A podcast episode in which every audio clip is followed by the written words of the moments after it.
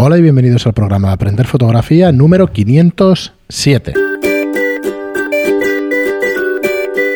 Hola, soy Fran Valverde y como siempre me acompaña Pera la Regular. Hola, ¿qué tal? Muy buena, espera. Pues aquí estamos en el programa 507. Eh, bienvenidos a un programa más de Aprender Fotografía. Recordaros que tenéis la plataforma aprenderfotografía.online, que es la manera más fácil y más rápida de que aprendáis vuestra profesión o afición favoritas. Eh, tanto si sois fotógrafos a tiempo parcial como a tiempo total, es eh, una plataforma donde tenéis cursos, es una plataforma tipo Netflix donde tenéis un montón de cursos con 10 lecciones cada uno y un montón de material de fotografía para poderos formar. Echarles un vistazo, que están muy bien los cursos y con eso pues financiamos el podcast. Así que si nos queréis echar una mano, pues ya sabéis pasaros por allí y lo veis. Bueno, hoy vamos a tocar un tema a través de un comentario de uno de los oyentes que, que es un comentario un tanto reivindicativo sobre la fotografía o sobre la profesión de fotografía de prensa. Vamos a leerlo entero y vamos comentando los puntos o lo que tú has visto también en tu trayectoria, Pera, y todo lo a luz que podamos, que podamos dar. Eh, antes de empezar, decir que hemos estado trasteando, es que os dijimos en un podcast anterior y tal, el tema de Google Trends, que Sí, nos hemos la verdad es que es muy divertido, ¿eh? Es alucinante lo que podéis averiguar Muy divertido. eh, dedicarle una horita de vuestro tiempo y vais a alucinar. Sí, sí. Tendencias de todas las noticias, de, de lo último de moda, de lo que está en tendencia y de lo que no. De hecho, si buscáis... Dentro una- de fotografía, dentro de las fotografía, especialidades, os daréis, os daréis cuenta de detalles Sí. interesantes. es alucinante lo que la cantidad de datos y de... A ver, lo más interesante son las decisiones que se pueden tomar después de, Mm. después de verlo, ¿vale? Y analizarlo, pero darle un vistacillo. Y bueno, y si, si tenéis más preguntas, pues vamos tratándolo en distintos programas para ver si os podemos dar alguna pauta de, de qué tipo de disciplina fotográfica es la que más se busca Sí, o la más vamos demandada. a utilizar eh. Google Trends para Sí, sí. verlo. Muy bien, pues vamos con la pregunta. Eh, nos dice un oyente anónimo, hola Fran y Pera. Por un lado, quería comentaros que hago coberturas de prensa para una agencia. Es triste ver que día sí y día también, habitualmente, suelo ser de los pocos, a veces, algunas veces el único, que usa flash. Y en condiciones de luz no muy buenas. Estoy seguro de que hay fotógrafos que harán fotos inmensamente mejor que yo, no lo dudo, pero intento hacer las cosas correctamente. En la inmensa mayoría de los fotocall, aunque estén iluminados, yo suelo meter el flash para que me rellene las cuencas de los ojos. Las luces que utilizan para los fotocall suelen estar muy arriba, y al lugar que en muchos teatros y actuaciones parece que estamos. eh, parece que se fotografían calaveras. A ver, se, se ponen muy arriba precisamente para que no se proyecten sombras contra el letrero que hay en el fotocall. Y eso es una luz malísima para hacer fotos. Claro. Con unas sombras en los ojos de, de narices. Dice, con un tojecito de flash la cosa cambia. Y además, como suelo dispararlo a poca potencia, eh, La las gente- pilas y las ráfagas me lo aguantan perfectamente. Sí, y- y la gente dirá, bueno, pero claro, si usas flash haces sombras. No, pero es que está pensado solo para cuando viene la televisión. Es lo único que les interesa. Claro. Pero el trabajo de prensa está ahí. Sí, sí. Dice, como decía, en casi todos ellos soy de los pocos que tira con flash. Luego comparar las fotos y no hay color. Claro. No. Un compañero de estos que sube el ISO a cantidades insospechables me decía que no tenía ni idea de usar un flash y que en la vida había hecho una sesión en estudio. Me parece increíble que una persona que hace coberturas de prensa puede decirme esto. Al menos me parece sorprendente. Trabajo para una, cierta para una agencia con cierto peso y no sabe usar un flash. Estaba sorprendido, pero a ver, yo llevo también 10 años con un estudio de fotografía y, y, bueno, y hemos tenido de todo. Gente muy, muy preparada. Es que, hostia, va a parecer un programa un poco de, Le vamos a dar de quejas, ¿no? Pero, pero no es eso, no es eso. Pero es para poneros un No, ejemplo. Hay, hay muchísimos fotógrafos que el tema de, de utilizar flash lo llevan muy mal Claro, porque y cuando los sacas de su entorno suelen pasarlo mal. Eh, Cuando están haciendo esto y luego tienen que hacer una sesión de estudio porque no le queda más remedio o tienen que poner un flash porque no les queda más remedio porque ya ni el ISO se lo aguanta, pues eh, tienen graves problemas. Vamos a seguir con los comentarios y luego explicamos Sí. alguna de toda Sí, sí, nuestra. sí. Dice, por otro lado, me encuentro con fotógrafos contratados por los organizadores de los eventos que parece que no lo sean. Yo acudo a hacer mi trabajo para luego intentar vender las fotos y ganarme la comisión y luego te encuentras con fotógrafos que les pagan una cantidad fija por hacer unas fotos o, o eso dice que hacen, dicen que hacen. Os cuento dos anécdotas de las muchas que podría relatar. A ver, antes de empezar con esto, yo me he encontrado en las dos situaciones. Yo he ido como, Como fotógrafo, fotógrafo, de prensa, eh, contratado por organización, mm, muchas veces.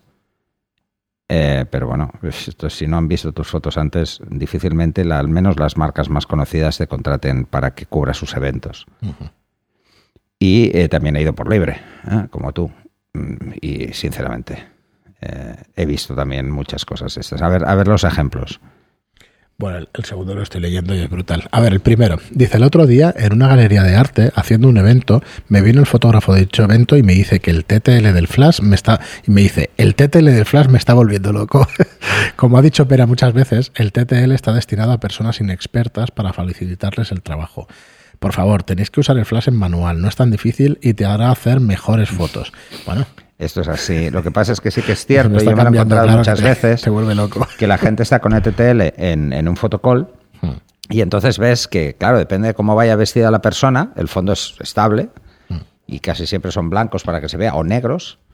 Eh, aquí, y claro. ves que flashazo, cuando el fondo es negro hay un flashazo y si encima va de negro hay más flashazo y cuando la persona va de blanco pues quedan subexpuestas todas, ¿no? Eh, y si el fondo es blanco más. Porque no solo usan el TTL, sino que no lo usan correctamente, o sea, no están compensando la medición. Eh, cuando el fotocall está a una distancia fija y ponerlo en manual es muy fácil. Sí, es verdad. ¿Vale? Porque no se van a mover. Vas a hacer las fotos ahí. Y como mucho se van a quedar un poco a la izquierda, un poco a la derecha, No, y tú sabes que jugando con el diafragma vas a ganar un metro o hacia un lado o hacia el otro y no vas a tener un problema. Bueno, sí, sí, esto lo he visto constantemente. Segunda, ver, segunda situación. Dice, en un desfile de la Fashion Week en Madrid, un fotógrafo eh, oficial de una firma tenía la cámara en el trípode con el 70-200 de Canon, pero la zapata la tenía puesta en la cámara y no en el objetivo. Le avisé de que no hiciera eso porque podría forzar la bayoneta. Me dijo que tenía que haber llevado un monopío como yo, que usara el tele, me- el 2470 me decía. En fin, que no se enteraba, no se enteraba ni del nodo, ni del nodo, de nada, vamos pero era la fotógrafa oficial de la marca. Os cuento estas dos anécdotas, os podría contar muchas porque me da rabia que ocurran estas cosas. Hay gente muy profesional, pero también muchos que no son nada profesionales. Una pena. Yo, yo me he encontrado en pasarela de verdad de todo, ¿eh? De todo, de todo. Eh, eh, a ver, pasarela tanto, tanto en la Fashion Week como, como en la Bridal en Barcelona, que son las dos que tienen un cierto peso. eh, yo he visto de todo, pero de todo es de todo. O sea, he visto hasta eh, usar compactas. O sea, yo he visto de todo. Y, y- y sinceramente, y ves gente que lleva unos equipos y luego ves cómo hace las fotos y dices, pues mejor que hagas otra cosa, ¿no? También he visto montar un flash en una pasarela. Para y entonces, eh, tú sabes lo que me recibe collejas, el, el que lo haga directamente. O sea, o, gente que se mueve muchísimo en una pasarela porque que están muy nerviosos, porque no lo han hecho nunca, se mueven mucho, entonces tenemos que decirle, oye, relájate, porque aquí vas a salir a volar. Abres tanto los brazos que vas a salir a volar, ¿no?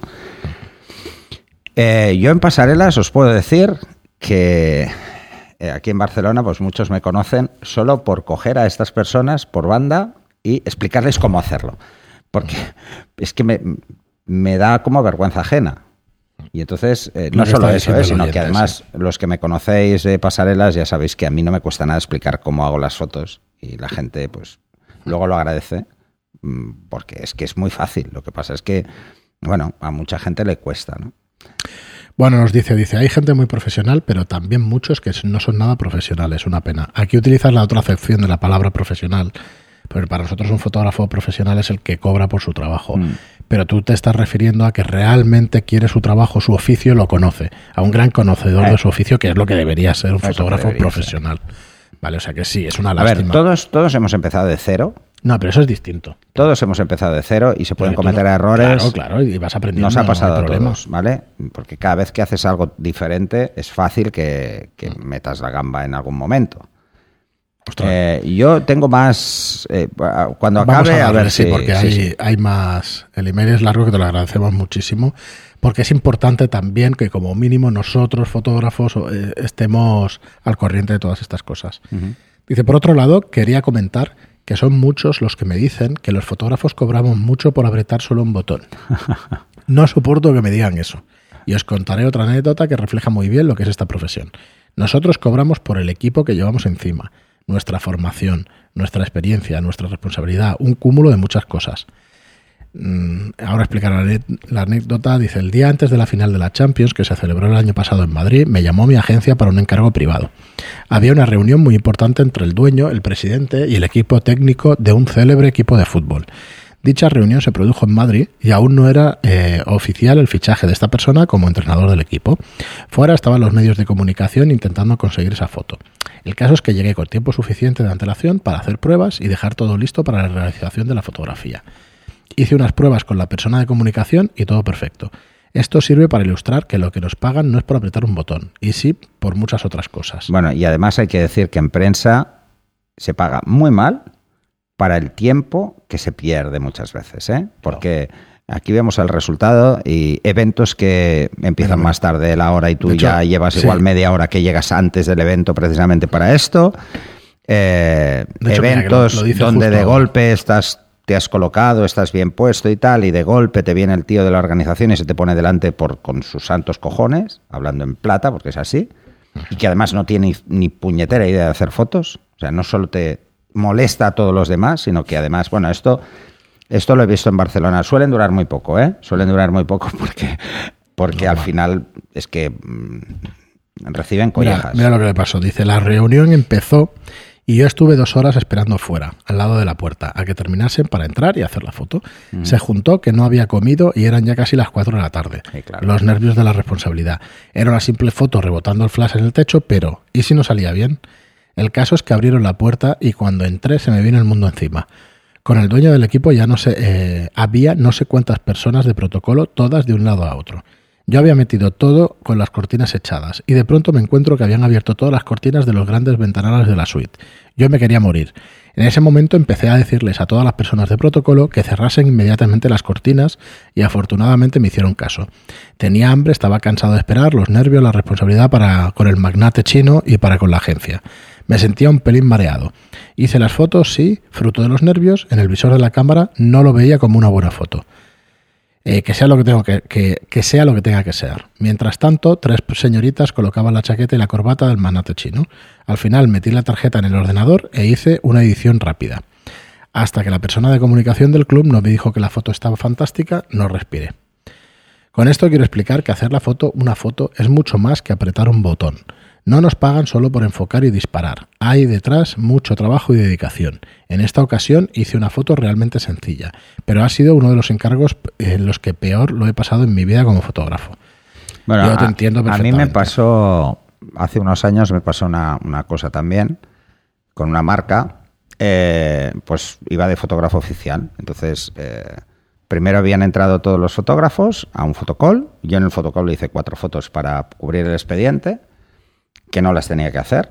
Esto es así. Pero como estaba con compañeros, pues de paso saludas más a los compañeros que estás por las fotos. Eso también es verdad, ¿no?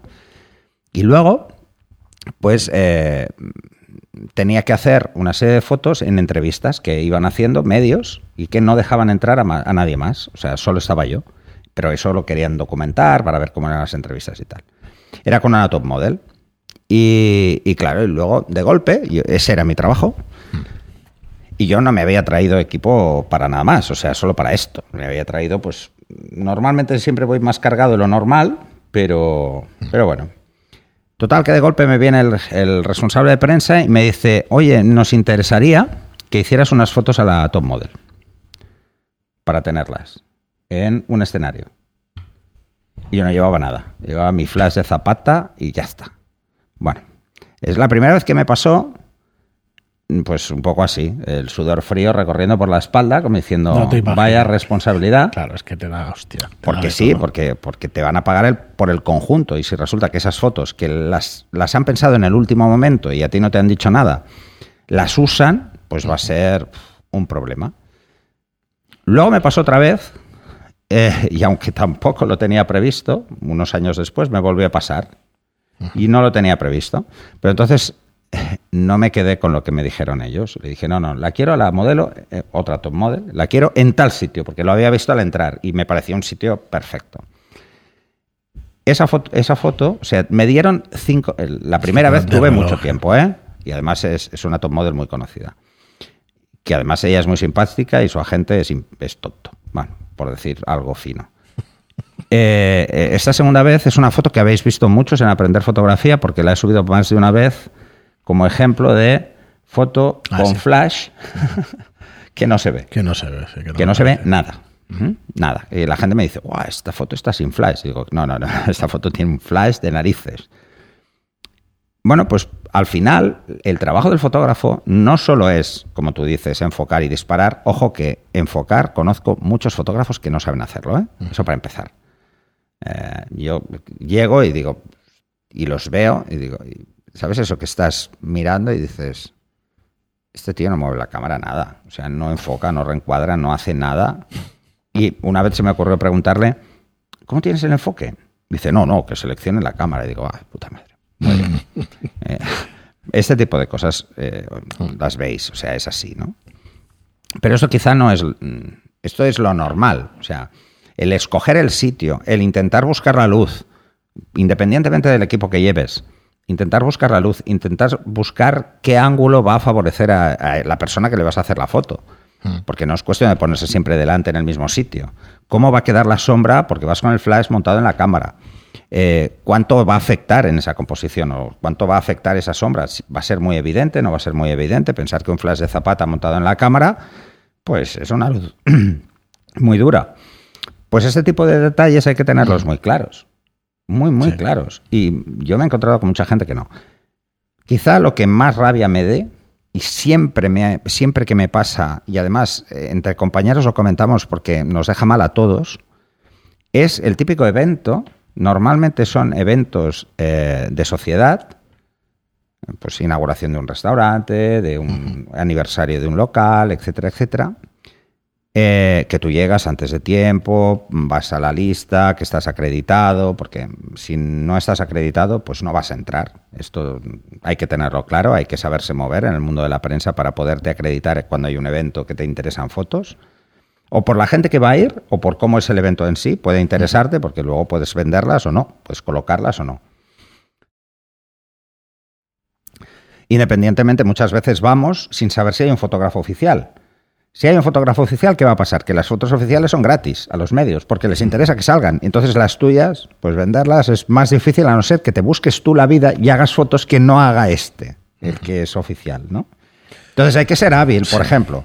Formas de ser hábil, pues hay que tener mm, un cierto juego con las personas que hagas las fotos para que hagan cosas que normalmente no harían. O sea, hay que provocar, hay que estar ahí, pero con, con educación y bien, y hay que saber estar, porque si no enseguida esto se va. Y una de las cosas de que nos quejamos es el fotógrafo canapé, que es el que llega, hace dos fotos, dos fotos, ¿eh? esto es literal y además muchos compañeros lo pueden ratificar. Y, y se pone a comer canapés. Pero es que yo los he visto, No me lo puedo creer. te lo juro. Es una. Los he visto se- coger bandejas de canapés, sentarse en una mesa Perdón, ¿eh? con el resto de invitados a comer como, como cosas, co- co- como posesos. Y digo, pero, pero no comes en tu casa. Y tú, que no solo eres profesional, sino que pretendes ser profesional, eh, que igual llevas tres horas, que ya es la hora de la cena, se te ha pasado hace horas, que también tienes hambre, pero que no quieres ni, ni picar, porque, es lo que nos porque dice no es este para ti, es para Dice, los invitados. Son las al 4 de evento". la tarde, estoy esperando, no he comido siquiera y no te has ido. Porque No, no, no, eso ha responsabilidad sido no te porque tu deja- responsabilidad no te Ah, es deja ahí, hacerlo. claro. Entonces estás esperando acabar Claro. para poder comer algo. ¿eh? O, o disimuladamente, disimuladamente, coges un canapé y te vas a un rincón y te lo comes así para aguantar. Disimuladamente o porque te obliga el de la organización, que a mí me ha pasado, ¿eh? No, no, no, tienes que comer, tú también puedes comer. Y digo, no, no, sí sé que puedo coger un canapé, sé que puedo hacerlo, pero estoy con la cámara, estoy trabajando y no quiero despistarme con el canapé. Esto no sé si le ha pasado al que nos envía esto, pero yo mm, los fotógrafos canapé los detesto. Los detesto porque me parece un acto, pues no sé, nos deja mal al resto, que estamos ahí por trabajo, estamos trabajando y no sentados en una mesa comiendo canapés a carrillos llenos, ¿no? Bueno, detallito a- de, de Sí. esto, porque una de las últimas veces que hice prensa, eh, dije, ya, esto nunca más. O sea, nunca más. O sea, hay un grupo cada vez mayor de fotógrafos que van a eventos que saben que no van a vender ni una puñetera foto y van a comer. Que van a comer, Que te lo digo en serio. Van a hacer, van a socializar con el resto de Eso, fotógrafos para caer simpáticos y a comer. Bueno, acabamos con el, Sí, con el es- mi grado de indignación ha ido subiendo. Eh, os lo voy a leer, no es porque nos sea falsa modestia ni nada de esto, ¿vale? Es- lo voy a leer porque el- se lo queremos agradecer al oyente. Las palabras que tiene con nosotros. Dice, y para terminar, me gustaría felicitaros por el podcast. Creo que hay mucha gente que os escribe haciendo puntualizaciones que bajo mi punto de vista son para tocar las narices y para tener su minuto de gloria en, en vuestro programa. Eh, no pasa nada, nosotros no nos tomamos así, pero, pero bueno, gracias por los ánimos porque se agradecen mucho. No, además es que para nosotros igual no, no es importante, pero la persona que lo escribe sí que lo es. Entonces, mm, Sí, dice un podcast para aprender fotografía gratis y encima que si Mac y PC es lo mismo y que unas cosas y otras chorradas. Bueno, en realidad son chorradas, términos para... Bueno, eh, a ver, al final el lenguaje se utiliza para comunicarse. No, No, de todas formas, tener a ver, que las puntualizaciones están bien, están muy bien. Cuando ya se genera un exceso de, Ah, de, sí, de- no tiene de bombo sentido. para eso, ya no tanto. Dice, gracias por todo el conocimiento que regaláis generosamente. Muchos compañeros de profesión deberían escucharos. Las nuevas generaciones van a lo fácil. Subir ISO, tirar la foto en RAW y ya la editaré. Al final, ese se nota en el resultado final. Intentemos aprender cada día un poquito y mejorar como fotógrafos. Yo cada día voy aprendiendo de cada foto que hago y lo seguiré haciendo hasta el día que me muera. Respetemos a esta preciosa profesión. Me ha gustado mucho esta frase que dices de respetemos a esta preciosa profesión. Tú ya la respetas y diciendo preciosa significa que te importa, significa que te gusta. Así que bueno, me parece una muy buena frase. Nos dice, perdón por este email tan largo, pero llevo mucho tiempo para escribiros y se han acumulado muchas cosas. Os mando un abrazo. Soy una persona con bastantes horas de vuelo en radio y creedme que tenéis un programa magnífico, de esos en los que se produce una magia especial y termina llegando a los oyentes.